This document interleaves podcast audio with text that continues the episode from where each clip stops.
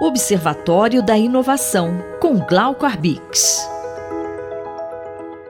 Professor Glauco Arbix, o que dizer sobre essa nova jornada à Lua, hein? Bom dia. Bom dia, ouvintes da Rádio USP. Bom dia, Sandra.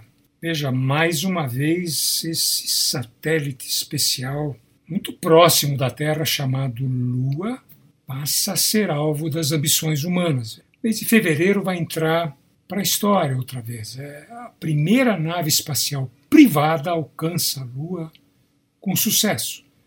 A espaçonave foi chamada de Odisseus, construída por uma empresa de Houston, no Texas, e passou a ser também a primeira sonda lunar dos Estados Unidos a pousar na Lua desde 1972, após uma visita dos astronautas do finalzinho do programa Apollo não goste a gente ou não, é certo que o voo da Odisseus vai dar enorme impulso às empresas que olham para o espaço.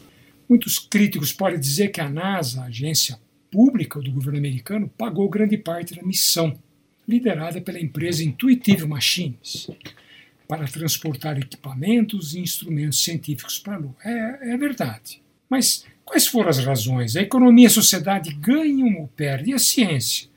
Será que é indiferente para os pesquisadores, todos nós, cidadãos comuns? Eu, eu não acredito. Com esse programa, né, o programa da NASA chamado Artemis, a NASA quer usar voos semelhantes a esse para testar novas tecnologias, novos materiais e combustíveis. Ah, os planos da agência prevêem o envio de astronautas ao Polo Sul da Lua, onde há suspeita da presença de água na forma de gelo viabilizaria uma base da Terra lá na Lua. Né? Vejam, é um programa de 3 bilhões de dólares que tem exatamente a perspectiva de lançar uma frota de espaçonaves robóticas do setor privado para transportar experimentos científicos e mesmo carga para a Lua. Professor Arbix, esse programa com a proposta de chegar à Lua não é novo, né? Esse programa, o Artemis, ele não é novo. Quando ele foi lançado há alguns anos, o debate na NASA e no governo americano era exatamente não tornar a agência dependente do setor privado. No entanto, a perspectiva de diminuição de custos pesou fortemente. Lembre-se que, na época do programa Apollo, há 50 anos, há mais de 50 anos, o financiamento da NASA era cerca de 4% do orçamento americano. Hoje, é de apenas 0,4%. Então a NASA, ao compartilhar custos, ela quer reduzir, reduzir o investimento nos projetos, na construção e no lançamento de espaço, espaçonaves, que são, em grande parte, desses custos são transferidos para a indústria privada.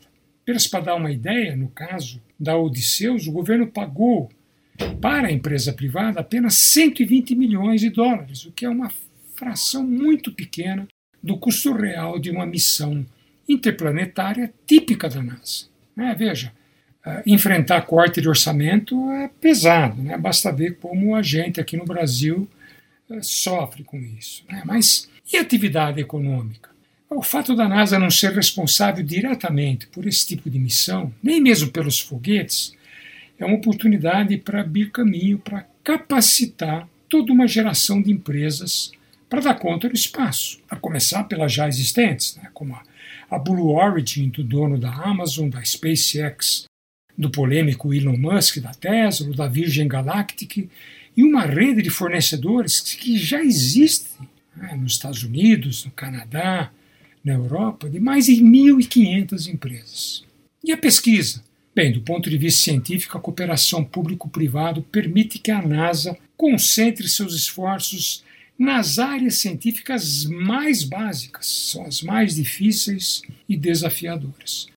Esses argumentos convenceram o governo americano a aceitar a colaboração com as empresas, mesmo que algumas missões venham a falhar. Se essa maneira nova de redescobrir a Lua será render frutos semelhantes àqueles que o programa Apollo ofereceu para a ciência, eu acredito que terá valido a pena. Eu sou Sandra Capomatto, você ouviu o professor Glauco Arbix. Observatório da Inovação, com Glauco Arbix.